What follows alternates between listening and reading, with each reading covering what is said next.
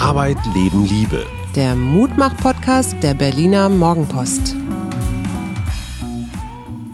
Hallo und schönen Freitag, Nachmittag. Hier sind wieder wir, der Mutmach-Podcast der Herzen mein Name ist Suse Schumacher und mir gegenüber sitzt Hajo Schumacher. Herzlich willkommen. Was haben wir uns für diese lange monothematische Folge ausgedacht, Schatz? Wir haben uns den Begriff Heilung vorgenommen, angeregt durch Herrn Biden. Der hat ja Großes vor in Amerika. Ich habe aber auch gerade eben, als wir den Jingle eingespielt haben, gedacht, unsere Schwiegertochter singt da ja von Liebe. Mhm. Ne?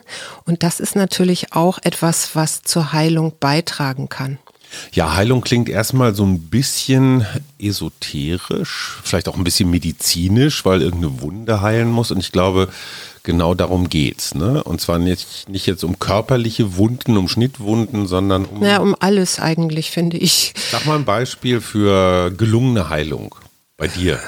Bei mir. Lungenheilung. Naja, das wäre jetzt sehr medizinisch, aber zum Beispiel meine Zahn-OP, die ich jetzt im letzten Jahr hatte, da war das Besondere eigentlich, dass ich, ähm, ich mache dann ja immer tatsächlich so eine Imagination, also dass ich mir richtig mein Zahnfleisch vorstelle und wie das da heilt und gesund wird. Und nach fünf Tagen kam ich beim, zum Zahnarzt und der guckte sich das an, auch um die Fäden zu ziehen und sagte, das ist ja unglaublich. Habe ich ja noch nie gesehen, sowas.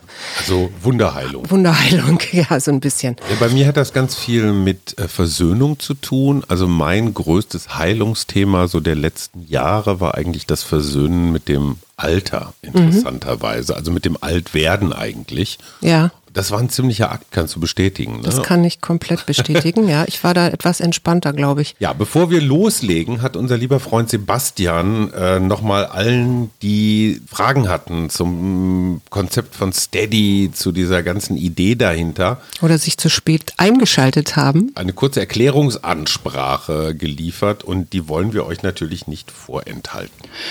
Liebe Hörerinnen und Hörer, zum zweiten Mal in dieser Woche melde ich mich mit der Idee, euch in die neue Wir-Community einzuladen. Und diesmal habe ich einen Zwischenstand mitgebracht und zwar einen guten. Wenn ihr noch nicht mitbekommen habt, worum es hier geht, hört euch bitte nochmal die Folge vom Montag an. Das ist, glaube ich, die Nummer 199. Aber ich fasse nochmal kurz zusammen. Seit ein paar Tagen gibt es die Wir-Community von Leuten, die erstens näher dran sein wollen an der Entstehung dieses Podcasts und zweitens etwas zurückgeben wollen. Wir hatten uns ein gemeinsames Ziel gesetzt, und zwar bis Ende dieser Woche 100 Mitglieder zu werden. Und die gute Nachricht ist, die Hälfte dieser Zeit ist um und wir haben die Hälfte schon geschafft, nämlich 50 Mitglieder sind inzwischen an Bord. Das sind 50 Menschen, die irgendwo da draußen jetzt gerade zuhören, wahrscheinlich. Vielen Dank an euch alle, ihr seid Pioniere. Den Fortschritt beobachten könnt ihr auch selbst und zwar im Internet unter folgender Adresse steady.fm slash wir. Da kann man auch direkt Mitglied werden, aber eben auch sehen, wie viel Fortschritt wir jetzt schon gemacht haben auf dem Ziel zu 100 Mitgliedern. Die zweiten 50 Prozent, die liegen jetzt noch vor uns, aber das schaffen wir jetzt noch bis Ende der Woche, wenn alle, die sich schon überlegt haben, das mal zu machen, sich jetzt mal einen Ruck geben. Und das wäre meine Bitte. Wenn ihr überlegt, Teil dieser Community zu werden, dann macht es jetzt gleich. Mitglied werden bedeutet, dass ihr fünf Euro im Monat zahlt und dafür könnt ihr aber Episoden kommentieren. Ihr bekommt ab und zu eine E-Mail von Suse und Hajo. Ab und zu gibt es die Möglichkeit für ein Online-Treffen per Zoom oder was ähnlichem. Und es gibt auch jede Menge andere Goodies. Die sind da auf, aufgeschrieben unter steady.fm slash wir. Wer es einfach mal ausprobieren will, ähm, es gibt eigentlich kein Risiko. Man kann nämlich jederzeit kündigen. Also werdet bitte jetzt gleich heute Mitglied der Wir-Community, damit wir alle zusammen eine stabile, nachhaltige Basis schaffen für diesen Podcast. Und wenn ihr euch überlegt, Mitglied der äh, Community zu werden, dann habe ich eine Bitte. Macht das nämlich noch heute.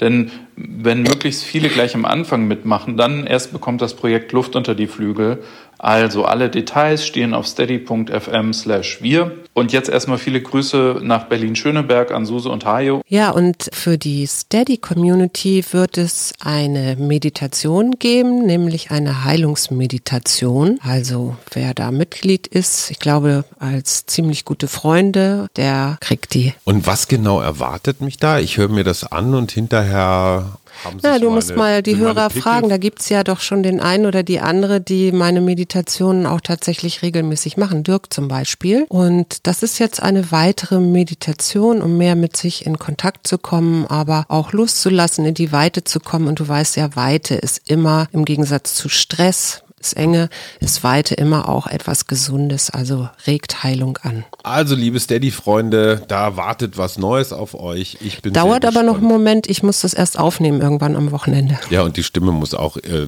das richtige Maß an Sexiness haben, aber dafür sorgt der Toningenieur. Wir machen jetzt weiter mit dem Thema Heilung. Schatz, inwieweit spielt das in der Psychologie eine Rolle? Das spielt natürlich eine sehr große Rolle, nämlich die psychische Heilung. Aber ich wollte viel früher starten. Ich habe nämlich natürlich erstmal so für mich assoziiert, was denn für mich Heilung ist. Und das erste, was mir einfiel, war Heile, heile Segen. Morgen gibt es Regen, übermorgen Schnee, tut's Kindle nicht mehr weh. Kennen wir alle, ne? Kennen wir alle und das ist wahrscheinlich, das habe ich irgendwo im Internet gelesen, also das sind so scherzhafte Heilsprüche in Kinderreim, die aber wahrscheinlich Überreste von Wundsegen waren. Also so in alter heidnischer Zeit wurde, wurden verwundete Körperteile besprochen. Und das fand ich doch ganz interessant, weil das war mir natürlich auch nicht so klar. Ich weiß aber, dass das bei Kindern super funktioniert, weil ich es bei meinen eigenen Kindern gemacht habe, auch wenn man dann so ein bisschen pustet und dann nimmt man die in den Arm und da hast du eben schon einen Faktor, nämlich dieses Singen, dieses Beruhigen und eben auch die Liebe, die du dann deinem Kind gibst. Weißt ne? du, an was mich das erinnert? Interessanterweise, mich erinnert das an den Leibarzt von Helmut Kohl, Huch. Professor Möbius. Aha. Aus einer Bonner Klinik. Damals, die Älteren erinnern sich, war Bonn mal Regierungssitz. Und Professor Möbius ist großer Fan der Gerätemedizin einerseits, also so ganz klassischer Mediziner. Auf der anderen Seite hat er seine Urlaube immer irgendwo im Amazonas oder sonst wo verbracht und hat da auch versucht, mit Medizinmännern, Schamanen und so weiter in Kontakt zu treten. Und Wow, und so einen Arzt hatte Helmut Kohl? ja, man wundert sich. Und, und der Möbius ist so ein ganz verrückter, also positiv verrückter. Ja. Und er hat immer mit diesen Medizinmännern Kontakt aufgenommen. Ne? Und auf der einen Seite war völlig klar, wenn du eine schlimme Infektion hast, eine entzündete Wunde, dann hilft Heile, Heile Segen überhaupt nichts. Dann hilft nur Antibiotikum. Ja. Deswegen auch Geräte. Jedenfalls äh, aus westlicher Sicht wahrscheinlich, ne? Es gibt, oder? nein, es gibt einfach Erkrankungen, da brauchst du, ich sag mal, die passenden Waffen dagegen, weil die einfach so schlimm sind. Er sagt aber, was er total faszinierend fand und findet, das, was diese Medizinmänner machen, ist genau das, was Heile, Heile Segen macht, nämlich Zuwendung. Der Patient hat das Gefühl, er ist was Besonderes, es wird auf ihn geachtet, es wird aufgepasst, es wird Liebe, Aufmerksamkeit gegeben. Und damit kannst du psychologisch die Heilung, siehe deine Zähne, einfach beflügeln Ja. oder, oder verbessern, Beeinflussen. Mhm. beeinflussen. Ja. Und er sagt, 50 Prozent Geräte oder Pharmaziemedizin und 50 Prozent psychologische Betreuung, das sei nach seinem Empfinden die beste Lösung. Mhm. Was passiert heute? Du kommst zu einem Arzt, äh, bist Kassenpatient, der sieht, oh Mann, ähm, ich kriege 23 Euro für den Termin. Ähm, der guckt kaum von seinem Rechner hoch äh, und sieht zu, dass er dich so schnell wie möglich wieder los wird. Gar nicht mal, weil der Arzt böse ist, sondern er muss ja auch irgendwie sehen, dass er zu Rande kommt. Ja, das äh, erinnert mich an ein Gespräch, das ich mit deinem Freund Matthias hatte, der ja Orthopäde ist. Und da haben wir uns dann so ein bisschen ausgetauscht und sind letztendlich am Ende dazu gekommen zu sagen, eigentlich müssten wir zusammenarbeiten, weil natürlich, wenn ich coache und ich würde das nie so rein trennen, weil das ist immer auch ein bisschen Heilung, dann passieren manchmal Sachen, es gibt ja so psychosomatische Krankheiten, die heißen ja nicht umsonst psychosomatisch. Ne? Und ähm, das sind dann manchmal eben auch so Blockaden oder Widerstände. Und du kannst, also ich habe das teilweise beim Coaching beobachtet, wie es plötzlich so plopp macht und dann fließt wieder etwas und dann kann es sogar sein, dass irgendwelche Blockaden, die du körperlich spürst, plötzlich weg sind. Kannst du mal aus deiner psychologischen Praxis erzählen, wie so ein klassischer Heilungsfall, ein klassisches Heilungsproblem aussieht? Also das ist ein bisschen schwierig, weil ich ja nicht über meine Fälle rede. Aber vielleicht kann man sich das so vorstellen, eins der häufigsten Krankheitsbilder sind Rückenschmerzen. Und da weiß man tatsächlich, dass das klar, wenn man den ganzen Tag sitzt am Computer oder so, ist das natürlich nicht sehr förderlich, aber eben häufig stecken da auch Blockaden dahinter, also also psychische Blockaden. Mhm. Und die äh, versuche ich im Coaching mit dem Klienten aufzulösen. Und das kann ganz unterschiedliche, kann ganz unterschiedlich sein. Also da ich ja sehr psychodramatisch arbeite auch. Mhm. Das heißt, wir bringen womöglich eine Geschichte, die äh, falsch verarbeitet wurde im Sinne von, sie ist, eine, sie ist ein Problem, sie ist eine Last. Wieder, wiederbelebt man das Ganze nochmal und verarbeitet es dann in einem gesunden Maße. Also ver verändert es. Wenn du, wenn du sagst Psychodrama, mhm. ne, ist ja etwas, ich arbeite nicht nur mit dem im Gespräch und rational, sondern oder kognitiv, sondern eben auch emotional. Das heißt, wir gehen wieder in diese Szene rein und dann gucken wir, wie hätte oder wie, wie reagiert jetzt ein erwachsenes Ich darauf. Und alleine diese Veränderung der Reaktion führt nicht immer, aber häufig dazu, dass ich dann eben auch so eine Blockade lösen kann. Ich habe die Erfahrung gemacht, dass Heilung immer auch erstmal was mit Schmerz zu tun hat. Ne? Mhm. Und, und, und das Gegenteil von Heilung ist für mich eigentlich Verdrängung. Mhm. Genau. Dann, dann, bleiben die Schmerzen, dann bleibt die Wunde sozusagen ja, offen. Was im Moment ja wahnsinnig im Trend ist, wahrscheinlich auch völlig zu Recht, ist dieses ganze Thema das innere Kind. Mhm. Stefanie Stahl, äh, Millionen Auflagen, sehr erfolgreiche Podcasts zu ja, dem Thema. Ja, ich arbeite damit auch.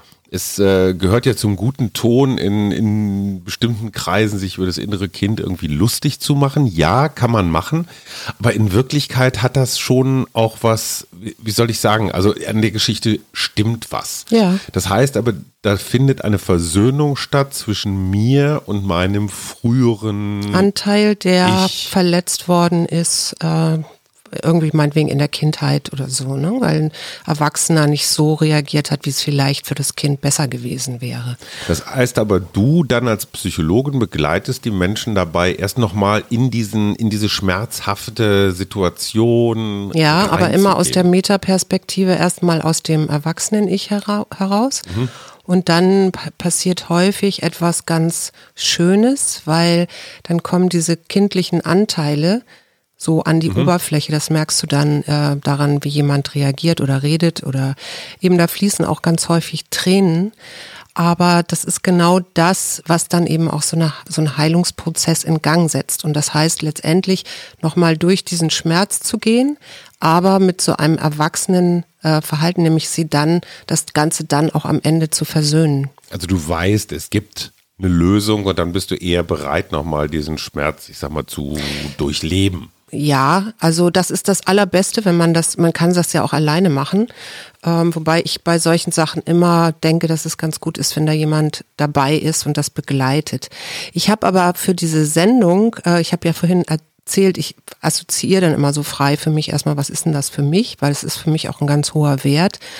Und weißt du, ich gelandet bin? In Kos und vielleicht erinnerst du dich noch, wir waren im Asklepios-Tempel mhm. und der liegt ja so ein bisschen außerhalb von der Hauptstadt von Kos, irgendwie so Zypressen, auf so einem zypressenbewaldeten Hügel. Und ich fand diese Vorstellung, dass da früher Kranke waren und also Kranke sich aufgehalten haben und dann verschiedene Anwendungen bekommen haben, inklusive Badeanlagen waren da, eine Quelle war da und dann war das unter diesem schönen Zypressenhain. Das fand ich ganz großartig, weil es ist ja schon so lange her. Dieser Asklepios-Kult besagt ja, dass der Kranke sich dort im Tempel zum Schlafen legt und ihm im Traum dann der Arzt erscheint und ihm, dem Patienten, sagt, was er für Diäten oder Kuren machen mhm. soll. Und dann habe ich mich natürlich auch mit dieser Gestalt des Asklepios beschäftigt und der hatte mehrere Töchter und die erste Tochter heißt Hygia. Hygiene. Also von der Hygiene, das mhm. ist die Personifizierung der Gesundheit. Und dann hatte die Tochter Panakea, das ist die, die, die Heilung durch Heilpflanzen, ja. Mhm. Dann gibt es noch eine, die heißt Iaso und die ist so für Erholungsprozesse steht die, ne? also für Kuren und Heilmittel. Und dann gibt's noch eine, da habe ich nicht, also fand ich nicht die Erklärung, aber es, wenn, man, wenn man sich das anhört, dann könnte das Askese heißen, weil die hieß Akeso. Mhm. Und das ist ja so die Mäßigung oder Selbstbeherrschung als Garant für Gesundheit. Ne? Und das Gegenteil, also Völlerei oder sowas, ist ja eine der sieben Todsünden. Insofern macht das total das Sinn. Das macht total Sinn. Und ja. der wird ja immer dargestellt so als ein bärtiger Mann, mhm. gestützt auf einem Stab. Und der Stab ist von einer Schlange oder von einer Natter mhm. äh, so ähm, umwickelt. Ne? Ist doch in diesen Apothekenzeichen bis heute. Genau. Und das ist nicht nur bei den Apothekern so, sondern da gibt es noch ganz andere Sachen. Also auch unter anderem Notfallmediziner haben das, glaube ich, mhm. auch im, im Wappen. Da fand ich ganz interessant, dass du das in allen möglichen Kulturen wiederfindest. Da spielt diese Schlange eine Rolle. Also zum Beispiel im ägyptischen Imhotep-Heilkult. Da geht es auch um Heilmedizin und heilsamen Tempelschlaf. Aber auch bei den Kelten mit ihrem keltischen Gott Kernunus, Kernunos, Gott der Tiere, des Walds und der Fruchtbarkeit, der sich dann im Sommer als Eber und im Winter als Hirsch zeigte.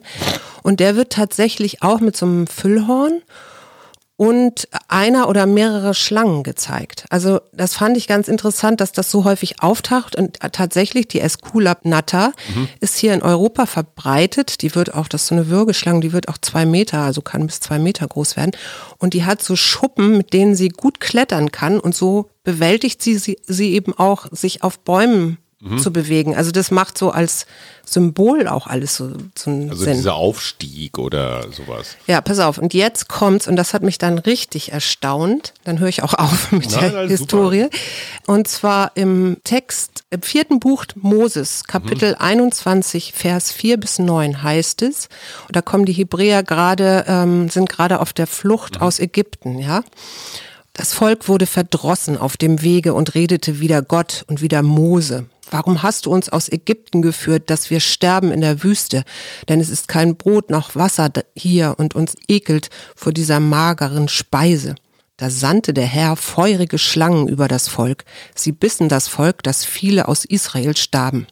Da kamen sie zu Moses und sprachen, wir haben gesündigt, dass wir wieder den Herrn und wieder dich geredet haben. Bitte den Herrn, dass er die Schlangen von uns nehme. Und Mose bat für das Volk.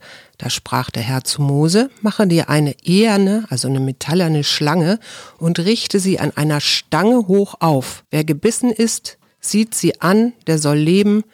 Da machte Mose eine eherne Schlange und richtete sie hoch auf, und wenn jemand eine Schlange biss, so sah er die eherne Schlange an und blieb leben. Das war mit Abstand das längste Bibelzitat, was wir in dieser Sendung hatten. Aber passt natürlich irre, ne? Also auch wieder verrückt, der Stab, ne? wieder die Schlange. Ja. Ich muss jetzt mal zu meinem Thema kommen, die Angst vom Alter. Ich meine, wir sind ja nun tatsächlich bekennenderweise ein Boomer-Podcast. Also wir richten uns nicht an die Generation Rezo oder so, sondern schon eher Menschen in der zweiten Lebenshälfte. Und ich kann mich erinnern, das ist so etwa zehn Jahre her, so Mitte der 40er war das. Ich hatte richtig dauerhaft schlechte Laune. Und zwar hing das auf der einen Seite damit zusammen, so der Abschied von der Jugend. Ich merkte gerade so beim Sport, du konntest trainieren wie ein Verrückter, du wirst einfach nicht mehr besser, weil der Körper, ja, der hat halt seine Endlichkeit. Und ähm, für mich war es ganz entscheidend, mich zu versöhnen mit diesem Gedanken des Altwerdens. Und mhm. in mir geisterten so diese klassischen Bilder, so du liegst da irgendwo rum, liegst dich wund, keiner kümmert sich um dich. Aber ich bin noch da. Ja, Schatzi, aber vielleicht hast du dir dann irgendwie was Junges, Knackiges gesucht und mhm. äh, über alle Berge. Also ich habe wirklich so alle Horrorszenarien durchgespielt, habe die aber nie so richtig vergegenwärtigt. Du hättest ja dann als Psychologin wahrscheinlich gesagt, so was könnte als Schlimmstes als Schlimmstes, passieren. genau. Ne, das wäre dein. Soweit war ich überhaupt nicht. Ich habe auch nicht viel drüber geredet. Und das Interessante war, meine Therapie war dieses Buch, was ich daraus gemacht habe, Restlaufzeit. Und ich habe mir das Altern angeguckt. Also mhm. ich habe mir praktisch die Generation vor uns angeguckt. Wie altern die erfolgreich? Und das ist in ganz vielen westlichen Gesellschaften Thema. Nicht ganz so westlich, aber Japan zum Beispiel. Ne? Die älteste Gesellschaft der Welt.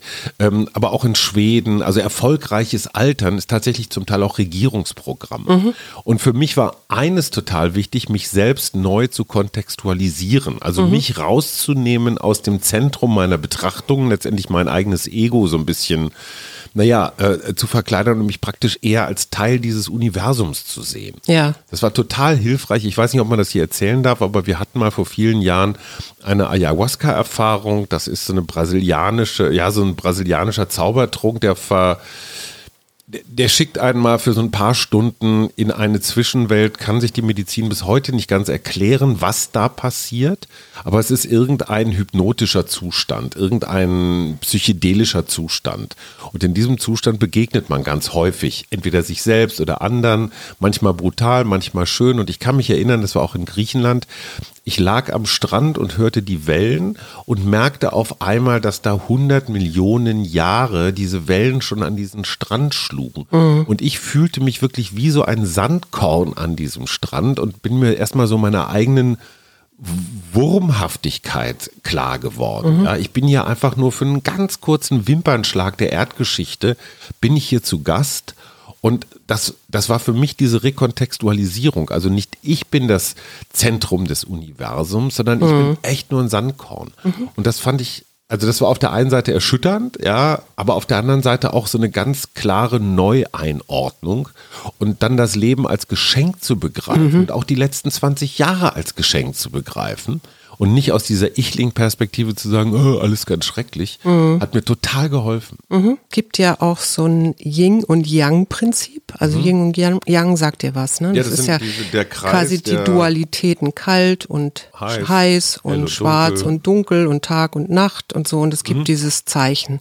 ja. ne, dass das eins ergeben muss. Und letztendlich ist ja, ähm, kommt das Wort Heil auch so etymologisch von ganz werden mhm. wieder, ne? Und da gibt es so ganz einfache Sachen, die man sich so überlegen kann, nämlich, dass ohne ein, äh, ohne eine Traurigkeit auch kein Hochgefühl entstehen kann. Also, mhm. dass wir das ja genau deswegen fühlen, weil wir eben auch mal im Keller sind und dann auch wieder die hellen, lichten Momente viel intensiver fühlen, oder? Das heißt aber zum Beispiel auch, dass Jugend und Alter irgendwie so zusammenhängen. Also, es gibt kein Alter ohne Jugend und umgekehrt irgendwie auch. Ja, das könnte man sicherlich, kann man sicherlich das auch so, auch so sagen. Das habe ich jetzt noch nicht so gehört, aber aber es gibt auch keine, gibt auch keine Zufriedenheit ohne das Gefühl des Unzufriedenseins. Und ich finde, dann kann man, wenn man das sich so ein bisschen verinnerlicht, dann kommt man auch aus so düstereren Kapiteln besser wieder raus, weil es gibt eben auch die andere Seite immer. Was mir noch geholfen hat, und das fand ich auch sehr, sehr stark, sehr, sehr kraftvoll, war so eine Art von um Deutung des eigenen Lebenswegs. Mhm. Dass das also nicht so eine permanente Kurve ist, die nach oben zeigt, das wird immer mehr, immer besser, mhm. sondern es sind verschiedene Phasen. Mhm. Und die erste Phase, die wir alle kennen, bei, bei Männern ist das noch ein bisschen intensiver. Es gibt ja in ganz vielen Urvölkern diese Initiation, Initiation vom Jungen zum Mann. Ne? Mhm. Er wird dann in den Kreis der Krieger aufgenommen, muss irgendwelche Proben bestehen.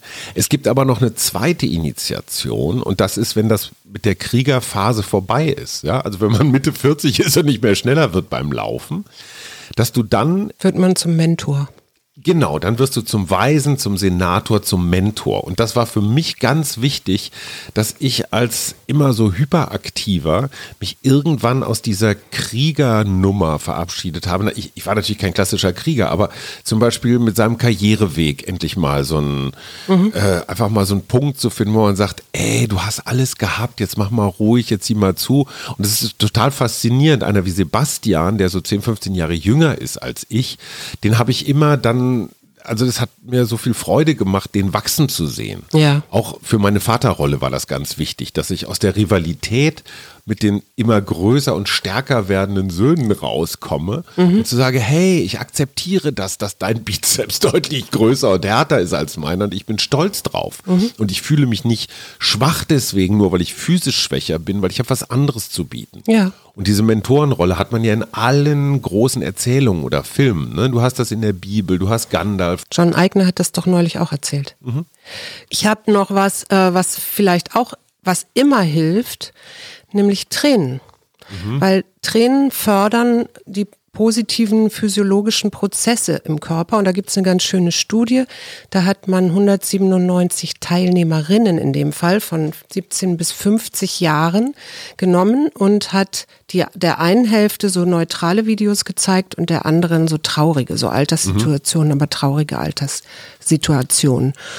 Und ähm, das rührte zahlreiche Teilnehmerinnen, also diese traurigen Situationen, zu Tränen. Und danach hat man drei Gruppen gemacht, nämlich 71, die geweint haben, 61, die nicht geweint haben und diese Kontrollgruppe und hat einen Stresstest mit denen gemacht. Mhm. Und ein wirklich, das lernen Psychologiestudenten gleich im ersten Semester, Stresstest ist, du hast eiskaltes Wasser und sollst mhm. da deine Hand ganz mhm. lange drin halten. Ne?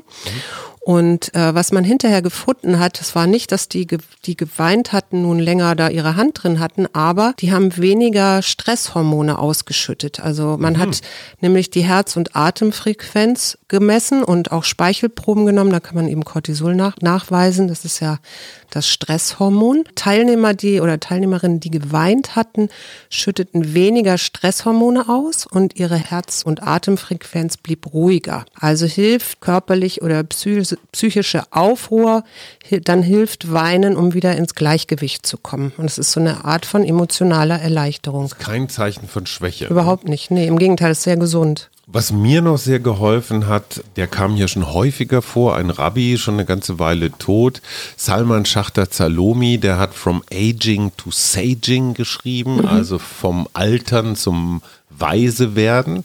Und das finde ich ein ganz schönes Bild. Also nicht Verfall, sondern Aufstieg, äh, Transformation zu etwas Neuem. Und der hat so ein paar Ratschläge gegeben, die, die klingen so banal und sind doch gleichzeitig so wahnsinnig schwierig. Und einer davon ist es zum Beispiel, schließe Frieden mit deinem bisherigen Leben. Mhm. Und ich glaube, das ist eine Wunde, die bei ganz vielen Leuten offen ist. Also dieses, oh Mann, und da habe ich an der Abzweigung des Lebens einfach mal die falsche Richtung genommen. Der falsche Partner, Ärger in der Familie, so ganz viele Sachen, die man so mit sich rumschleppt und wo man denkt, ey, eigentlich hätte, hätte Fahrradkette. Und dieser Friedensschluss, und das hat, glaube ich, auch wieder was mit diesem eigenen Kind zu tun, das anzunehmen und zu sagen, hey, das ist Teil deiner Geschichte, das ist in Ordnung. Und ähm, mein liebstes Beispiel, ich habe es ja schon mal erzählt und es ist einfach so super peinlich für mich, deswegen erzähle ich es auch. Ich hatte mal so eine, eine ganz kurze, komische kleine... Äh, so ein Techtel in der, in der Schulzeit mit dem Unterschied, ähm, dass das Mädchen es damals deutlich ernster meinte als ich. Das war irgendwie so mit 15, 16, also so eine, ja, so eine erste Jugendlichenliebe. Das ist dann die, die du dann angerufen hast und die so, wusste von nichts mehr, ne? Genau, danke, dass 20 du den, Jahre später. Danke, dass du den Gag vorwegnimmst. Also Salman Schachter Salomi sagt auch, mach dir einfach eine Liste von Leuten, mit denen du dich noch irgendwie ähm, austauschen und was klären Versöhnen musst. willst. Versöhnen ja. musst. Also äh, Beziehungen heilen sozusagen. Mhm. Und komischerweise stand diese Frau, nennen wir sie einfach mal Renate, es war nicht Renate, aber egal, stand auch auf dieser Liste. Und ich habe sie tatsächlich ausfindig gemacht. Ich habe sie angerufen, ich habe gesagt, du Renate, ich wollte mich bei dir entschuldigen für damals. Und sie sagt, Hajo, welcher Hajo? Äh, wieso, was war denn damals? Wie bist du denn damit umgegangen, dass sie dich dann doch nicht so wichtig fand, dass sie sich daran noch erinnern konnte? Ich fand es eine Unverschämtheit, dass sie sich nicht an mich erinnert hat. Erstens.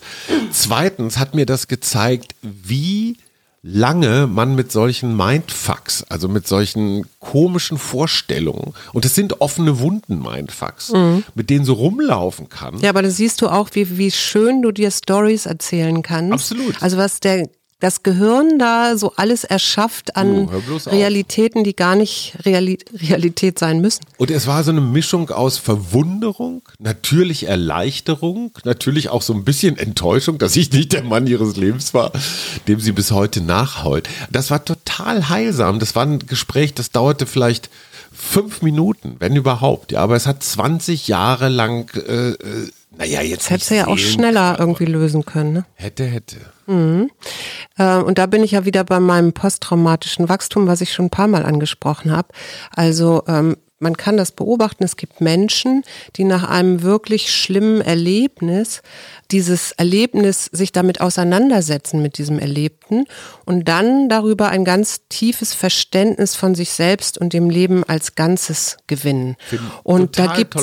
Und da gibt es fünf Faktoren nach Tedeschi und Callahan, die ganz entscheidend dabei sind, nämlich eine große Wertschätzung dem Leben gegenüber, tiefere soziale Beziehungen, mehr persönliche Stärken, neue Prioritäten im Leben und ein erweiterter Sinn für Spiritualität, also hinterher. Ne? Und vorher muss es eine schwere Erschütterung des eigenen Weltbilds gegeben haben, damit danach Wachstum entstehen kann. Also das ist auch ein Grund, warum bestimmte Menschen plötzlich in ihrem Leben, und ich kann das selber bestätigen, weil ich weiß, wir hatten eine ganz, ganz schwere Krise 2009, 2010. Die dauerte auch. Und äh, die dauerte und ich war emotional wirklich schwer erschüttert. Das, was dabei aber am Ende rumgekommen ist, dass ich dann gesagt habe, so jetzt will ich es nochmal wissen und dann bin ich an die Humboldt gegangen, habe da nochmal studiert. Also das, ich kann das bestätigen, wenn man diesen Schritt macht zu sagen, okay, ich gehe da jetzt voll rein in diesen Schmerz, weil mehr kann auch nicht passieren. Das ist jetzt schon das höchste der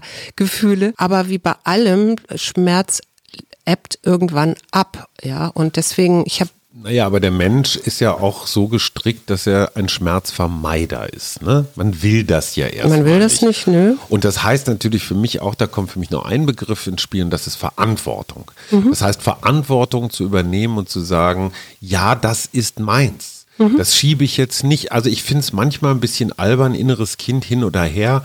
Aber wenn Menschen in unserem Alter immer noch erzählen, dass sie irgendwann mal mit sieben Jahren irgendwas ganz Schlimmes erlebt haben. Um Gottes Willen, ich will jetzt nicht so dramatische Sachen. Naja, ich, ich würde da ein bisschen so vorsichtiger sein, weil das ist, äh, für manche Menschen ist das eben wirklich. Und du siehst ja an deiner eigenen Geschichte mit dieser Schulkameraden, wie lange dich das beschäftigt hat. Ja, aber du weißt, du siehst auch, wie albern das im Nachhinein ist. Ja, natürlich, aber und äh, dieses Verantwortung übernehmen hätte eigentlich schon, und das würde ich unseren Kindern so gerne mitgeben, bedeutet, dass ich damals als ich das Gefühl hatte, ich habe was falsch gemacht, dass ich damals schon mit 16 irgendwann oder mit 17 oder zur Abiturfeier zu ihr hingegangen wäre und gesagt habe, du sorry, ich, ich habe mich da doof verhalten. Mhm. Das meine ich mit Verantwortung übernehmen, mhm. also dieses Akzeptieren. Ja. Dieses jahrelange Nicht-Akzeptieren macht die Wunde ja eigentlich immer größer und tiefer und eitriger. Ja. Und dieses radikale Verantwortung übernehmen, ja, das war ich und ja, ich bin auch derjenige, der es heilen kann. Radikale Akzeptanz. Genau, das kann mir niemand abnehmen. Jemand wie du kann mir dabei helfen. Mhm. Aber du kannst mir den Schmerz oder dieses. Nö, nö, nö, das genau. Aber das ich kann dir dabei Ding. helfen, wie du da gut durchkommst und dir, wie es dir dann hinterher besser geht. Aber sag mal, was ja uns zu dieser Sendung geführt hat oder zu diesem Thema, war ja die Heilung der Nation. Ja, das ist mir ehrlich gesagt. Äh, es ist ein bisschen amerikanisch, so eine Nummer pathetisch. Ja. Ich finde es auch ein bisschen vermessen, weil ich glaube, dass der Graben, also soweit ich das hier als Ferndiagnostiker beurteilen kann, der Graben ist schon ganz schön tief. Mhm. Die entscheidende Frage ist, es müssten ja in diesem Fall zwei Seiten etwas akzeptieren. Also es ist ja nicht klar, man kann das amerikanische Volk als einen Organismus betrachten, aber das ist jetzt ein bisschen komplex zu heilen. Das heißt, letztendlich müssten beide Seiten erstmal akzeptieren, wir tragen unseren Teil an Verantwortung, mhm. an dieser Spaltung, an dieser Polarisierung. Ja. Und daraus lernen wir oder entwickelt sich eine Bereitschaft, die Arme zu öffnen, die Hände zu öffnen und zu sagen, ey, du bist zwar anders, du bist vielleicht sehr anders mhm. und trotzdem respektiere und akzeptiere ich dich erstmal als Mensch, als Bruder oder Schwester. Mhm. Dann können wir uns immer noch über die Probleme austauschen. Wenn aber die eine Seite zum Beispiel der anderen Seite das Lebensrecht, das Existenzrecht komplett abspricht und sagt, hey, White Supremacy, nur der, nur weiße, der weiße, Mann ja. hat irgendwas zu sagen, dann finde ich, äh, ist eine wichtige Grundvoraussetzung für Heilung nicht gegeben. Mhm. Nämlich das eigene, ich erinnere an den Strand und die Wellen aus der Ayahuasca-Session, also das eigene Ich erstmal einzuordnen in einen großen Fluss von Milliarden von Jahren und die eigene Wichtigkeit ein bisschen runterzudimmen. Mhm. Andreas Reckwitz mein Lieblingssoziologe. Genau. Der redet ja immer von subtiler, von subtilen Entwertungserfahrungen. Also mhm. auch wenn es hier um unsere Gesellschaft geht, weil das ist ja auch ein Thema. Wir haben jetzt das große Glück, dass wir hier relativ im Trockenen sitzen. Mhm. Aber wir haben darüber ja auch schon öfter gesprochen. Es gibt eben auch eine ganze Reihe, die von Menschen, die jetzt gerade ihre Jobs verlieren, die ihre ähm, Firmen aufgeben müssen und so weiter und so fort. Die diskriminiert werden? Die diskriminiert werden und dass das dann eben in der Gesellschaft es auch immer leider Gottes eine Gruppe gibt, wo dieses Misstrauen übervorteilt zu werden entsteht und dann eben auch, dass man Schuldige sucht, dass man nach den Drahtziehern sucht und am Ende dann bei irgendwelchen Verschwör Verschwörungstheorien rauskommt. Der sagt zum Beispiel, und das fand ich, wollte ich dich mal fragen, was du dazu sagst, dass Medien dabei immer auch eine Rolle spielen. Also ich würde ihm wahnsinnig gern widersprechen. Mhm. Das Problem ist einfach die Täter-Opfer-Geschichte, die Sieger-Verlierer-Geschichte, mhm. die David-Goliath-Geschichte. Erzählt sich die Menschheit schon seit ihr ganzes. Es ist eine so mächtige Leben, Erzählung, ja. ja. Und kannst du die Corona-Geschichte, vielleicht die deutsche Corona-Geschichte so erzählen, dass es nicht nur Täter und Opfer gibt. Mhm. Also das sind die Gegner, die Impfgegner oder so, sondern dass das Menschen mit ihren eigenen Erfahrungen, Welten und so sind und die sind nun mal anders. Ja. Ähm, können, also ich, ich würde jetzt gar nicht die Schuld nur nach rechts schieben und sagen, was weiß ich, das sind alles nur Nazis oder sowas. Nee. Wir haben ja auch so eine lichtdurchflutete Altbauarroganz manchmal irgendwelchen Menschen mhm. gegenüber. Da müssen wir uns gar nichts vormachen. Und ich glaube, Reckwitz hat durchaus recht, weil diese Erzählung von Täter und Opfer, mhm. ja, zum Beispiel der Politiker oder die Politikerin, ne, Merkel muss weg, ja. ja. ist die einfachste Erzählung, die es gibt für alles. Die ist ja. schuld an meinem Elend, die ist schuld an allem, äh, äh, so. Oder der alte weiße Mann, ja, ja, der ist ja auch immer an allem schuld. Das stimmt nicht, weil Donald Trump und Joe Biden sind beide alte weiße Männer. Mhm. Und das Spannende an diesem Machtwechsel ist ja auch, dass du da zwei völlig unterschiedliche gesellschaftliche Ansätze und Kulturen mhm. siehst. Ne? Ja. Also Trump, der nur blonde Frauen toll findet und äh, Joe Biden, dessen Frau Jill einfach ganz normal weiter. Auch blond ist. Auch blond ist, okay, Mist. Ja, aber immerhin hat er Kamala Harris und, und, und Jill Biden geht völlig selbstverständlich weiter als Lehrerin zur Schule. Ja. Das kann man sich von den Ivanas, Ivankas, Ischwankas echt nicht vorstellen. Und du siehst, du siehst daran, es ist nicht der alte weiße Mann, sondern mhm. die gibt es in sehr unterschiedlichen Darreichungsformen. Mhm. Und ich finde interessanterweise, dass noch, das noch dazu, Joe Biden hat diese Transformation zum Mentor, ja. glaube ich, gut hingekriegt. Ja. Der weiß, dass seine Lebenszeit endlich ist und dass er jetzt ermöglichen muss. Mhm. Und Donald Trump hat die Ablösung von diesem Krieger-Dings nie geschafft. Ist ja? das wirklich ein Krieger? Ich weiß es nicht. Naja, dieser Kämpfer, dieser naja. der einsame Held, der die Welt retten muss gegen das Böse und dieser ganze Klimbim. Mhm. Ne? Also da siehst du prototypisch das, was, was wir gerade so erzählt haben. Mhm. Ich fand, äh, also Joe Biden steht ja auch in der Tradition von Roosevelt, der ähm, sagt er sagt er genau und er hat da ja auch, ich weiß gar nicht, irgendwann im Oktober war er ja auch in Warm Springs, das ist der ähm, Ort, wo sich Roosevelt zurückgezogen hat und auch, glaube ich, gestorben ist. Und was ich daran so interessant fand an diesem Roosevelt war, der hat ähm, den Rundfunk für sich genutzt. Das ja. machen ja manchmal auch Diktatoren, ähm, aber der hat da Kaminplaudereien, mhm. hieß das, mhm. mhm. Äh, und hat da so einen ganz neuen Stil der politischen Kommunikation mit den Bürgern, also durchaus populär, aber auch diskursiv, in so, so einer Art intimen Gespräch geführt. Und welche moderne Politikerin fällt dir ein, die das ganz ähnlich macht? Du hast selber drüber geredet. Ich habe selber drüber geredet. Ja. Jacinda Ardern ah, ja, ja. Neuseeland. Genau. Wenn die in der Joggingbuchse vom eigenen Sofa über Instagram ihrem Volk erklärt, so Leute, in ein paar Minuten ist Lockdown, da, da bimmelt dein Handy. Mir geht's genauso wie euch. Ich genau. sitze ja auch auf dem Sofa. Und mein Kind weil, nervt auch gerade. So, ganz genau. Mhm. Aber das ist eine ganz moderne Form, so wie Roosevelt Kamingespräch war modern, ja. nutzt jetzt äh, Frau Ardern halt Instagram dafür. Ja. Und äh, das hat, also gute Politik hatte so viel mit guter Kommunikation zu tun. Das hat jetzt die Generation Merkel, Seehofer leider so gar nicht im Griff. Und da frage ich dich jetzt, äh, Clubhouse, da sind ja jetzt auch Politiker. Mhm. Meinst du, das verändert was äh, an, an einem politischen Diskurs, wenn sich da Politiker auch einschalten und erklären? Also ich weiß, Kevin Kühnert ist da ja ziemlich äh, Schwesig, äh, ähm, äh, hier wir ähm, Ramelow. Bodo Ramelow. Ähm, das Interessante an Clubhouse ist die Augenhöhe. Mhm. Du bist mit diesen Menschen in einem Raum. Gefühlt, ja. Gefühlt in einem digitalen Raum und alle duzen sich. Mhm. Ja, und jeder kommt dran. Mhm. Also es ist eine sehr, es hat sowas von so einem Town Hall Meeting. Ist das Bürgerbeteiligung oder es wie nennt man das? Bürgerräte oder? Es ist zumindest mal gefühlte Bürgerbild. Es wird da ja nichts entschieden. Nee, nee. Es, es ist erstmal eine Form von sehr direkter und sehr persönlicher Kommunikation. Das ist wie eine Wahlkampfveranstaltung, die auf deinem Sofa stattfindet. Mhm.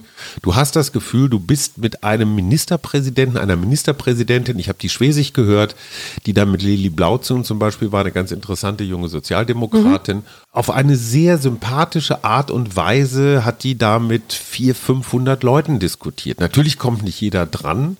Aber dieses, ich sag mal, dieses Gefühl, die da oben, wir hier unten, wird durch Clubhouse schon auf eine ganz interessante Mhm. Weise egalisiert. Ich bin mir nicht sicher, ob das nach Corona noch so weitergeht, aber es zeigt, wohin die Reise geht. Ja, und Reckwitz sagt nämlich auch, warum ist das im Moment eben, weil wir auch so Kommunikationsräume schrumpfen. Und dann habe ich gedacht, was meint er denn jetzt mit Kommunikationsräumen, weil wir ja gerade bei Clubhouse waren. Und er meint damit tatsächlich so Volksparteien, Kirchen, aber eben auch die nähere Nachbarschaft, ja, also dieses so. Gespräch von Gartentür zu Gartentür zum Beispiel. Ne? Ja. So dieser Gemeinsinn aufeinander zu achten. Was hast du denn noch im Körbchen? Was mich ja immer beschäftigt, ist, wie kriegen wir das hier wieder gemeinsam hin? Hier jetzt Und in der Familie oder im nö, Land? in der Familie haben wir es ja ganz gut hingekriegt, aber im Land, das ist Das- mir noch nicht so. Den, den Satz erlaubt mir noch, ich finde, dass wir dieses Corona fast Jahr auch wirklich zu so einer Heilung innerhalb der Familie genutzt haben, ohne dass wir das jetzt geplant hatten. Ja. Aber ein Thema zum Beispiel finde ich, und darauf bin ich sehr, sehr stolz, und ich merke, dass das meine Adrenalinzufuhr deutlich reduziert hat, der Umgang mit digitalen Medien. Wir haben uns jahrelang, haben wir uns mal leise, mal laut, aber immer wieder über die Handysucht unserer Kinder geärgert. Bis wir dann selber mal auf unser Handy geguckt haben, zu viel. So, und das haben wir während Corona gemerkt. Wir waren alle drauf. Ja. Und ich fand es Ich bin es auch immer noch, also ich gebe es zu. Aber es ist viel besser geworden. Ja, das stimmt. Und ich finde es großartig, wie der Dampf da raus ist. Unser Kind kann eine halbe Stunde auf dem Sofa liegen und in sein Handy starren und sich den letzten Schwachsinn. Jetzt, jetzt jagen sie wieder Pokémons, ja.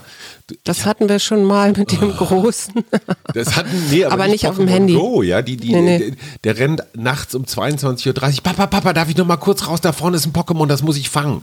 Ja. Also so ein digitales äh, äh, Räuber- und Gendarmenspiel. Belohnungsspiel. total lustig, ja. Aber wir lassen ihn. Wir sagen, okay, du bist in zehn Minuten wieder da und alles prima. Und ich glaube, das ist der große Heilungserfolg, dass dieses verdrängte, ich ärgere mich darüber. Erstens mal haben wir uns selbst reflektiert. Zweitens, interessanterweise ist es bei den Kindern weniger geworden. Ich habe den Eindruck, irgendwann sind die auch genervt, irgendwann sind die auch übergetickt. Ja, die spielen ja wieder Brettspiele mit uns. So, und das war für mich echt ein, auch so ein innerfamiliärer Heilungsprozess. Mhm. Und ich merke, wie da so ein Stress, so eine unterschwellige Grummelei raus ist. Ja. Oder? Ja. Oder jetzt äh, finde ich das nur so allein? Nö, nö, nö. Ich bin da voll bei dir. Ich Gut. muss jetzt gerade noch ein, ich muss ein Zitat noch loswerden, Unbedingt. das mich natürlich super gefreut hat. Und zwar Ernst Ferdinand Sauerbruch.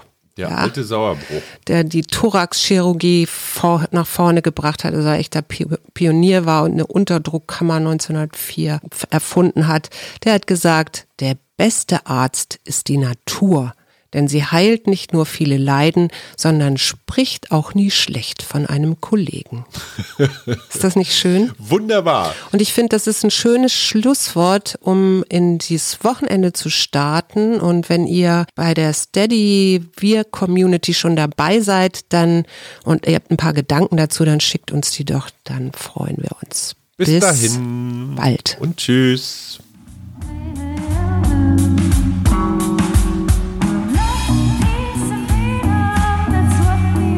Wir, Arbeit, Leben, Liebe. der Mutmach-Podcast der Berliner Morgenpost.